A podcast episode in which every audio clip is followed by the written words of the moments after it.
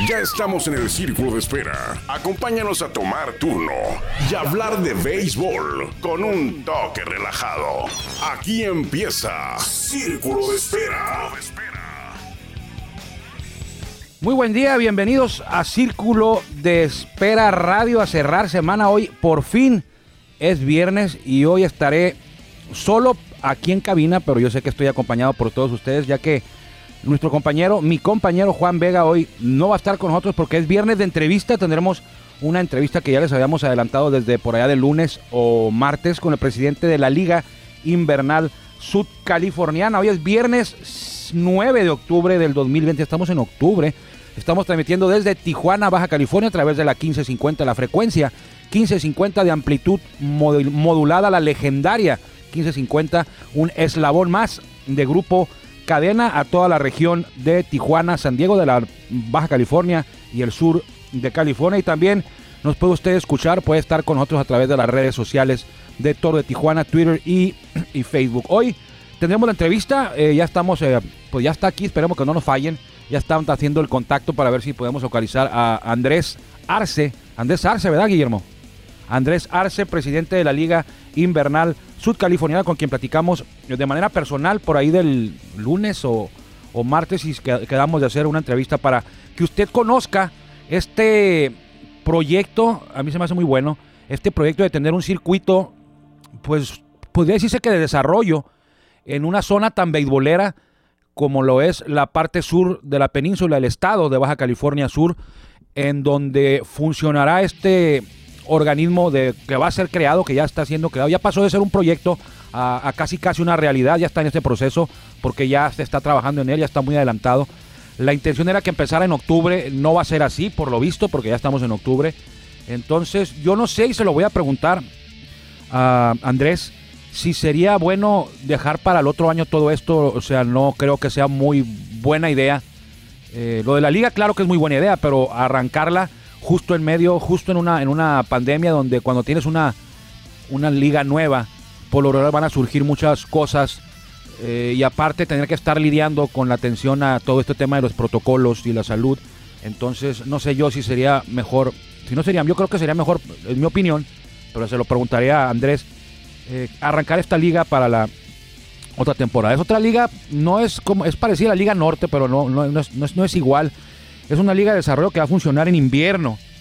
La Liga Norte funciona en verano a la par de la Liga Mexicana de Béisbol, es como desarrollo. Esta liga eh, tiene como intención fomentar y desarrollar todo el potencial que hay en esta zona beisbolera, ya lo decía, como Guerrero Negro, como Mulegé, como Loreto, como Santa Rosalía, como la, propia La Paz, eh, Todos Santos, Ciudad Constitución, que está pegadito ahí a Ciudad Insurgentes.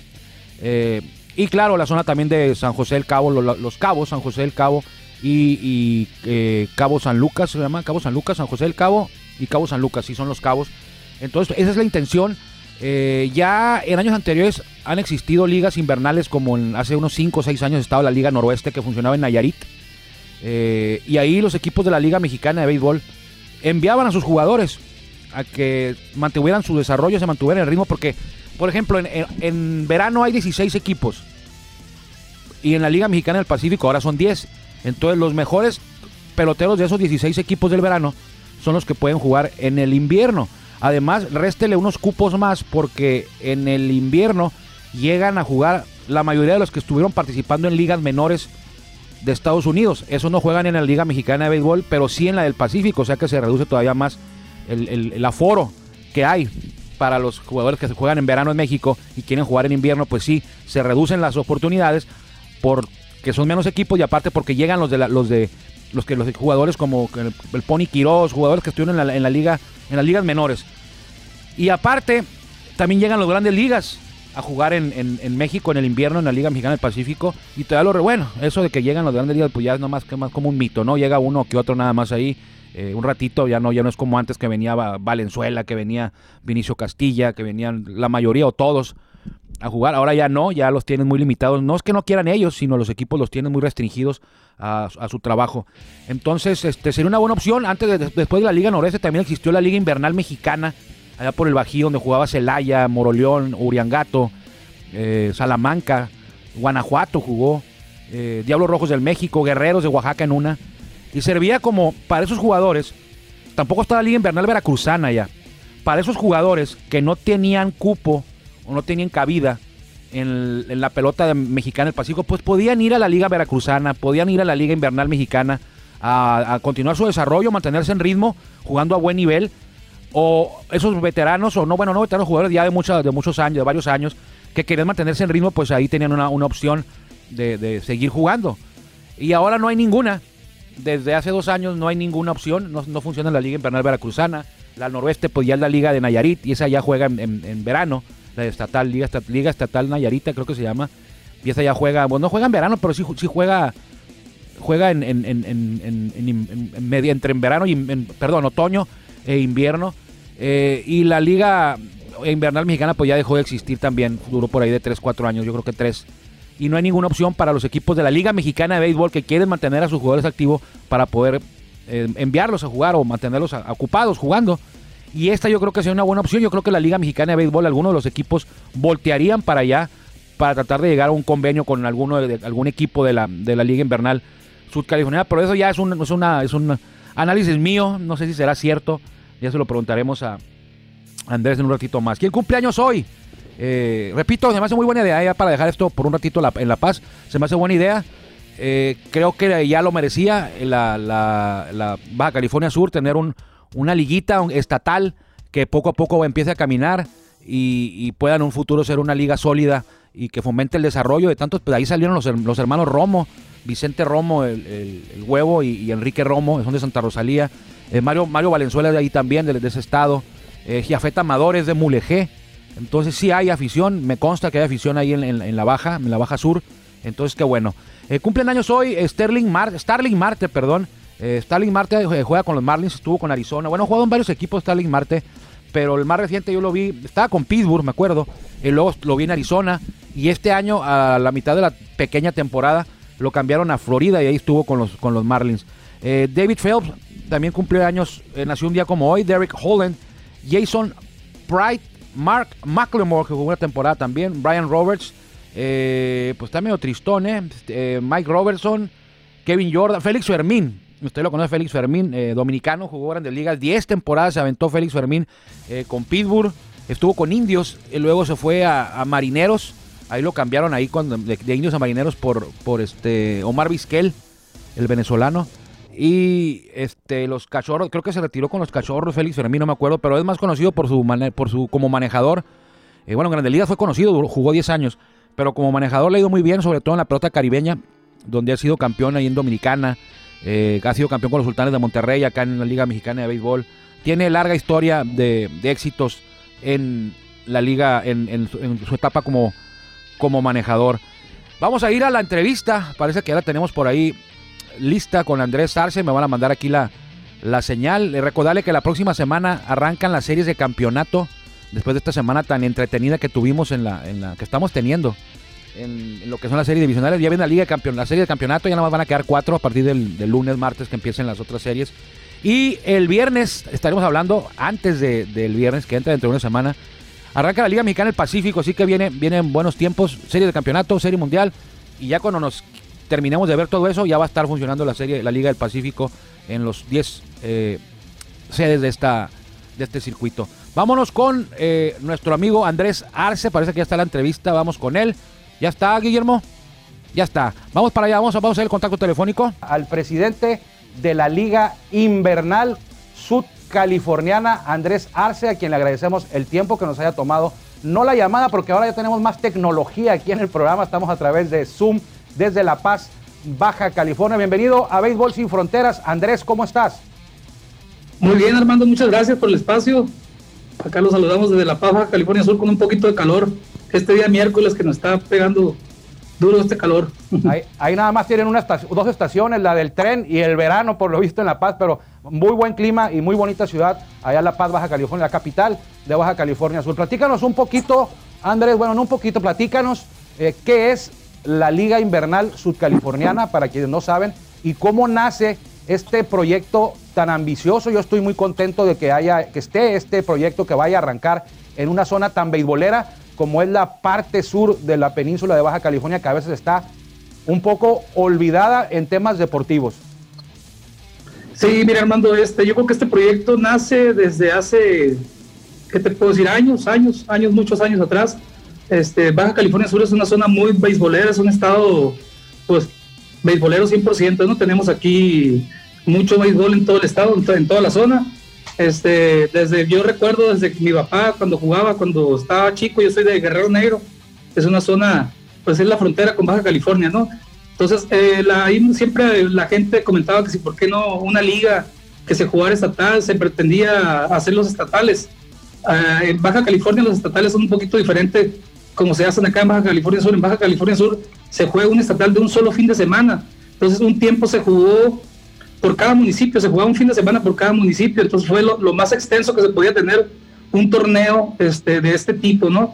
Entonces, eh, platicando con, gente que, como dice por ahí la gente del béisbol, ¿no? Para, para hacer proyectos tiene que haber gente que le guste y que esté loca, ¿no? Por el, por el deporte. Entonces, nos animamos a dar ese paso hacia enfrente, que todo el mundo estamos en, en, un nivel donde, donde decimos, sí, hay, que hacer un proyecto, pero sí, pero no. O sea, como que no damos ese paso, ¿no? Entonces, platicamos y, nos, nos, este, nos pusimos de acuerdo ahí a mover voluntades con todo, pues con la gente que conocemos de todo el estado, ¿no? Este, más vale tener amigos que, que dinero, como dicen por ahí, ¿no, Armando? Este, eh, que es muy cierto este, esa parte. Entonces, en, el mes de febrero nos animamos, empezamos a, hablar con los amigos, empezamos a hablar con la gente de Guerrero Negro, Santa Rosalía, Loreto, Constitución, aquí en La Paz, Todos Santos, Los Cabos, y pues ahorita ya tenemos nueve firmas de equipos ya, este, pues con compromiso, ¿no? Con compromiso para estar en la liga.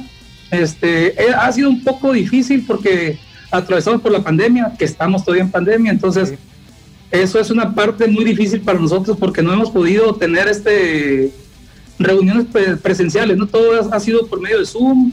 Este, sí fuimos, estuvimos en, en Loreto, estuvimos en Constitución, pues aquí en La Paz también hicimos presenciales, en Todos Santos, estuvimos en Los Cabos, pero no pudimos bajar más allá del norte por la cuestión del, del, coronavirus, ¿no? Entonces, hemos sido muy respetuosos en esa parte y todo lo hemos logrado, pues, este, moviendo voluntades con la gente, ¿no? Si usted, amigo, no ha ido a Baja California Sur, olvídese de irse hasta Cancún o irse allá a Oaxaca, que también están muy bonitos, pero en, Baja California Sur, todo lo que es el lado, eh, vamos a decir, el lado este de la península, por ahí de Mulegé, Santa Rosalía, Mulegé, Loreto. Hay unas playas, y no me dejará mentir Andrés, en La Paz también las hay, pero en esa zona ahí donde está Loreto, eh, Mulegé, Santa Rosalía, están hermosas, hermosas, hermosas. Pero bueno, mencionabas a nueve equipos eh, en este proyecto que ya no es un proyecto, creo que ya va mucho más avanzado que un simple proyecto. Eh, nueve equipos van a abarcar toda la península o van a estar centrados en la zona sur de la península. ¿Qué equipos, qué ciudades, qué municipios ya están apuntados, como decías tú, o ya firmaron para participar en esta competencia sin precedentes ¿Y cuándo arrancaría, Andrés? Bueno, mira, Armando, tenemos el equipo de Salineros de Guerrero Negro, que es el que tenemos un poquito más lejos. Estamos a 720 kilómetros de aquí de la, de la capital del estado, ¿no? De La Paz. Tenemos a Santa Rosalía, que está a 500 kilómetros de aquí de la capital. Es el equipo de Mulegé. Eh, tenemos a Loreto. Loreto está un poquito más cerca. Aquí en La Paz hacemos cuatro horas y media, cinco horas. No es tanto el, el, movimiento, ¿no? tenemos a Comundú, media de la ciudad de La Paz, hacia el norte. Tenemos en La Paz dos equipos en la ciudad de La Paz, que es navegantes y pescadores. tenemos a otro que es del, municipio de La Paz, que es Todos Santos, está a 80 kilómetros, es hacia el Pacífico, hacia el sur, eh, pero metidos el Pacífico, ¿no? Este, de ahí nos vamos a Cabo San Lucas, Capitanes de Cabo San Lucas y eh, Tiburones de San José del Cabo. Este, esos son los nueve equipos que están ahorita con la carta compromiso están muy atentos a lo que nos dicte, eh, porque nosotros podemos decir que vamos a llevar el béisbol, ¿no? Que vamos a empezar en cierta fecha, pero la realidad de las cosas es que estamos en una pandemia, estamos atravesando por un año totalmente atípico. Este, lo que nos diga, lo que nos diga, aquí estamos muy metidos con la parte de Coepris, no con Cofepris. Coepris nos ha dicho que tenemos que estar este, todos los días estamos ahí con ellos, estamos tratando de eh, gracias a Dios conocemos a, las autoridades ahí, porque pues también han estado metidos en el deporte, nada más que en el lado del básquetbol, ¿no? Eh, le mandamos un saludo ahí al maestro en ciencias Francisco René Cota Vendaño, que es el, que es el subcomisionado de esta área de, de COEPRIS, estamos en comunicación con ellos para, para ver ese tema. ¿no? Ahorita estamos en un semáforo amarillo, este, el día el lunes iniciamos el semáforo amarillo, aquí lo dividieron, es rojo, naranja 1, 2, perdón, es rojo 1, naranja, amarillo 2, 3, naranja 4, 5 y rojo 6.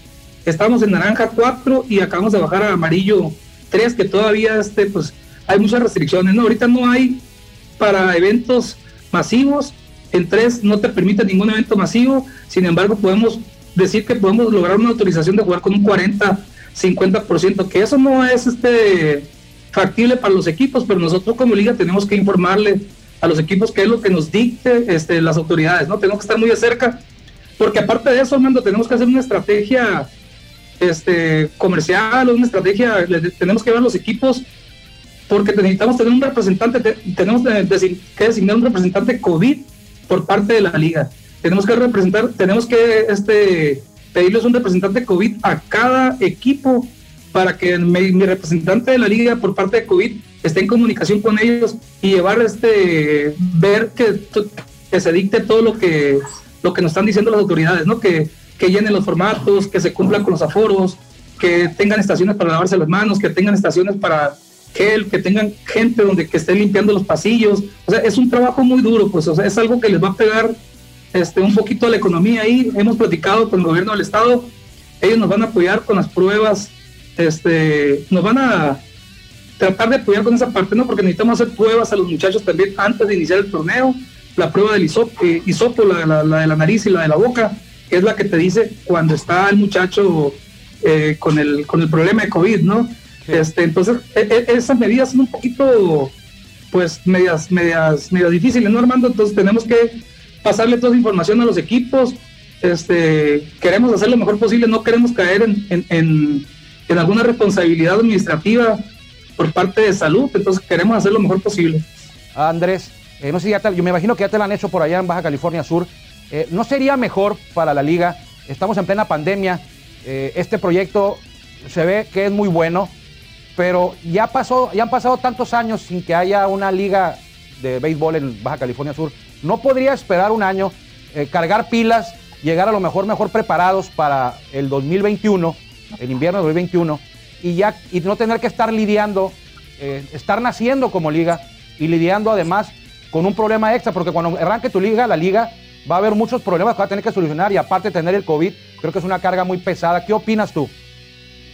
Bueno, eh, una opinión muy personal, este Armando.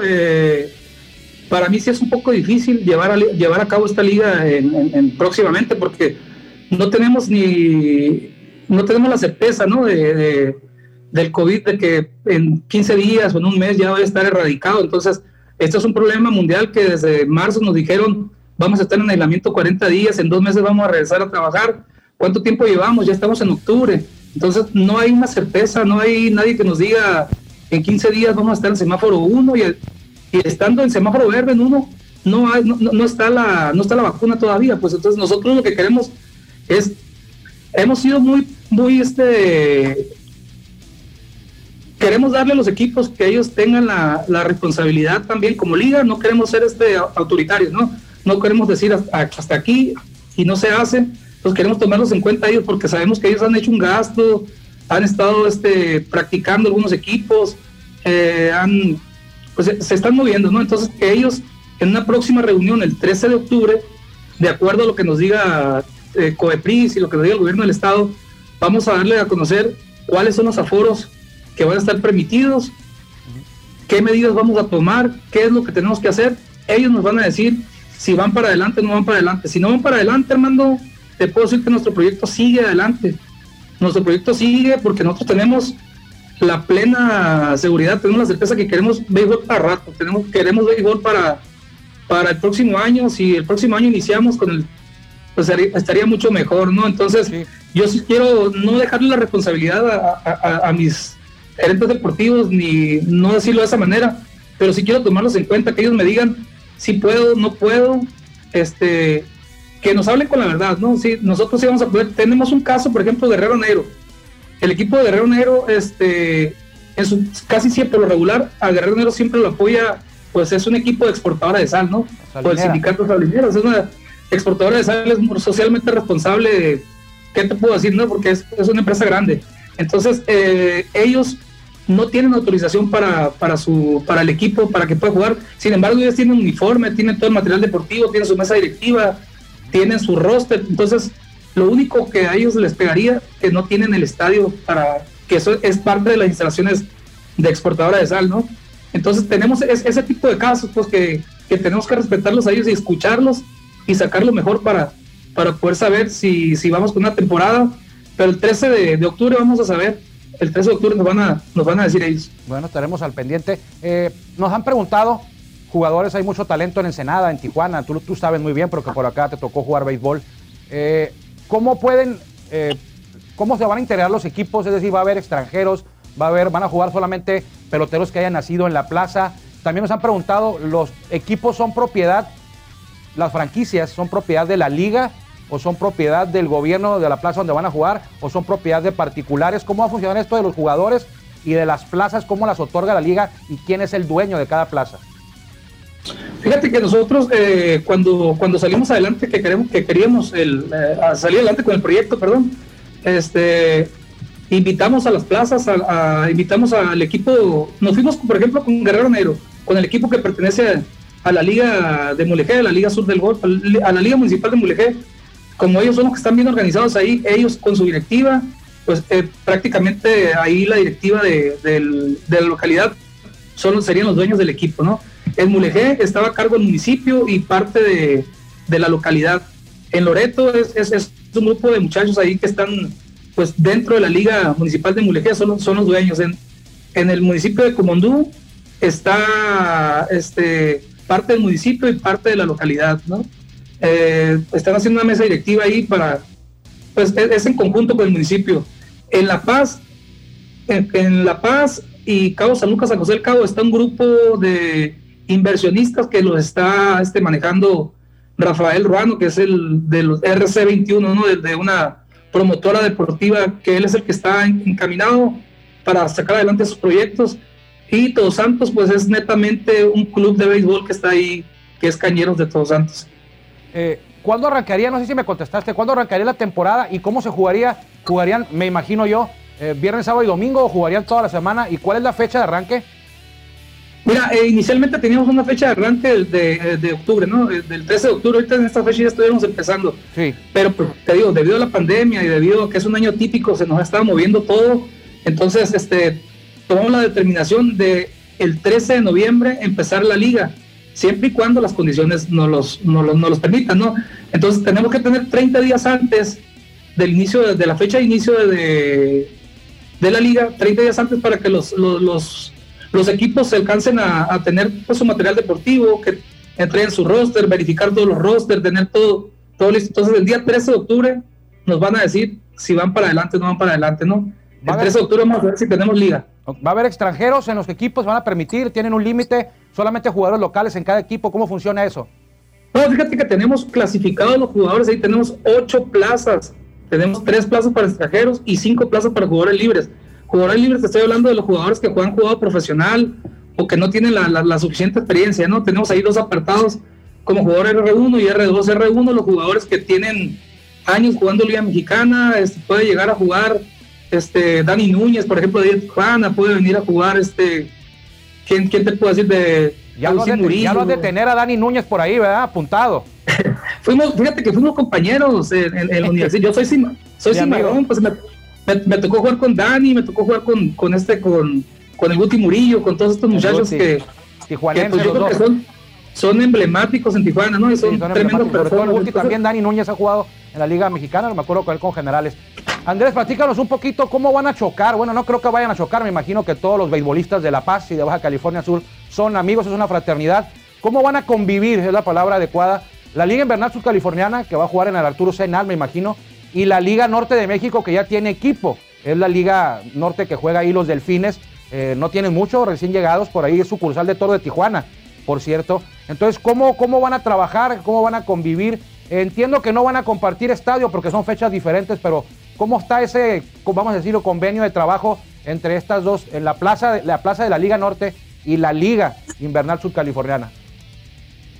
Pues sí, Armando, fíjate que no, no hay este, son eh, este, proyectos completamente paralelos. Uno empieza en octubre y termina por lo más lejos, lo más lejos que puede hacerse en febrero, a lo mejor la primera semana de marzo. Entonces la liga eh, invernal subcaliforniana no se cruza para nada. Este, igual los muchachos que lleguen de convenio, que jueguen aquí con nosotros, son los mismos que van a jugar en la liga norte de convenio con sus equipos, ¿no? Entonces no hay, no hay ninguna, no hay ningún choque, no pasa nada este, con, lo que respecta a la Liga Norte, pues la Liga Norte empieza por lo regular en abril, eh, es cuando empiezan a llegar todos los jugadores y se acaba en julio, agosto, ¿no? Entonces no, no hay ninguna, al contrario, yo creo que el que sale ganando es la gente de, Baja California Sur, que va a tener béisbol en todo el estado y en todo, en todo el año, ¿no? Todo el año. ¿Qué tan lejos ven ustedes uh, una futura plaza?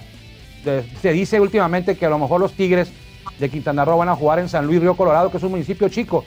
Pero siempre se le ha temido, se le, le teme a ese brinco del charco que tienen que hacer de La Paz para Mazatlán, para Sonora, para, para donde sea, o la manejada arriba de la península. ¿Qué tan lejos ven ustedes una posible llegada de una plaza, ya sea de invierno, Liga Mexicana del Pacífico, o de verano, Liga Mexicana de Béisbol? ¿Creen ustedes ahí en La Paz que podría mantenerse ahí una plaza? Pues mira, Armando, yo creo que no, no, no, debe ser, no debe estar tan lejos, ¿no? No debe estar tan lejos. Lo único eh, que pudiéramos decir es eh, los aforos de los estadios, ¿no? Para una plaza ya de que implica lo que es Liga Mexicana de Béisbol o de Liga Mexicana del Pacífico, porque el mayor aforo que tenemos aquí en un estadio es 4.000 gentes del estadio Arturo Senal de La Paz. De ahí en fuera, pues todos los estadios bajan hasta 1.000, 1.500 gentes y el que tiene menos tiene 400, ¿no?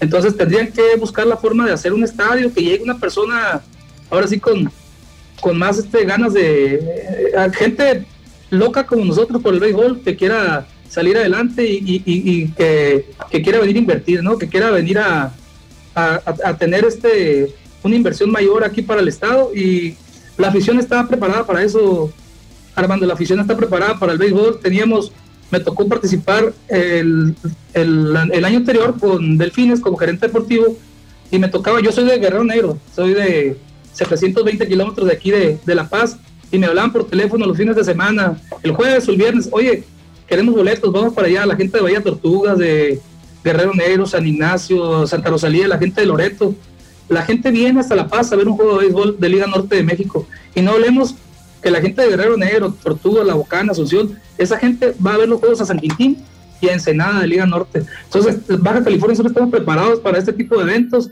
El béisbol nos une, el béisbol nos gusta demasiado. Esperemos que muy pronto ya estemos aquí con alguna plaza de ese tipo, ¿no? Y yo creo que lo, del charco, no, no, como dicen, no, el, impedimento es el charco, es la el, el, el pretexto. El transporte ese pretexto yo creo que no, no, no tiene nada que ver porque pues lo estamos viendo en la Liga Norte, este, que es donde se mueve menos, menos, menos billete, ¿no? Que no hay tanta televisora, no hay tanto, entonces pudiera ser un impedimento menor esa, esa parte, eh, porque pues todos los equipos que llegan aquí a Baja California Sur llegan por avión. Entonces, no veo por qué no una liga mexicana de béisbol o una liga del Pacífico pudiera estar aquí en Baja California Sur. Andrés Arce, presidente de la Liga Invernal Sudcaliforniana, te deseamos mucho éxito Estamos seguros que lo vas a tener, algo que desees añadir para este espacio. Círculo de espera a través de la 1550 AM.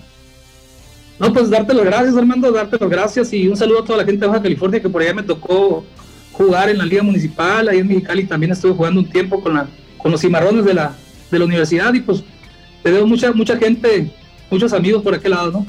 Amigos, hoy nos libramos de Juan Vega, es un gran día, nos libramos de Juan Vega, seguramente nos encontraremos Mañana no, porque mañana es, sábado, perdón. Pero el lunes por aquí estaremos a una edición más para arrancar semana en Círculo de Espera Radio. Que le vaya muy bien. Gracias por acompañarnos en el Círculo Espera. Nos escuchamos próximamente. Círculo Espera.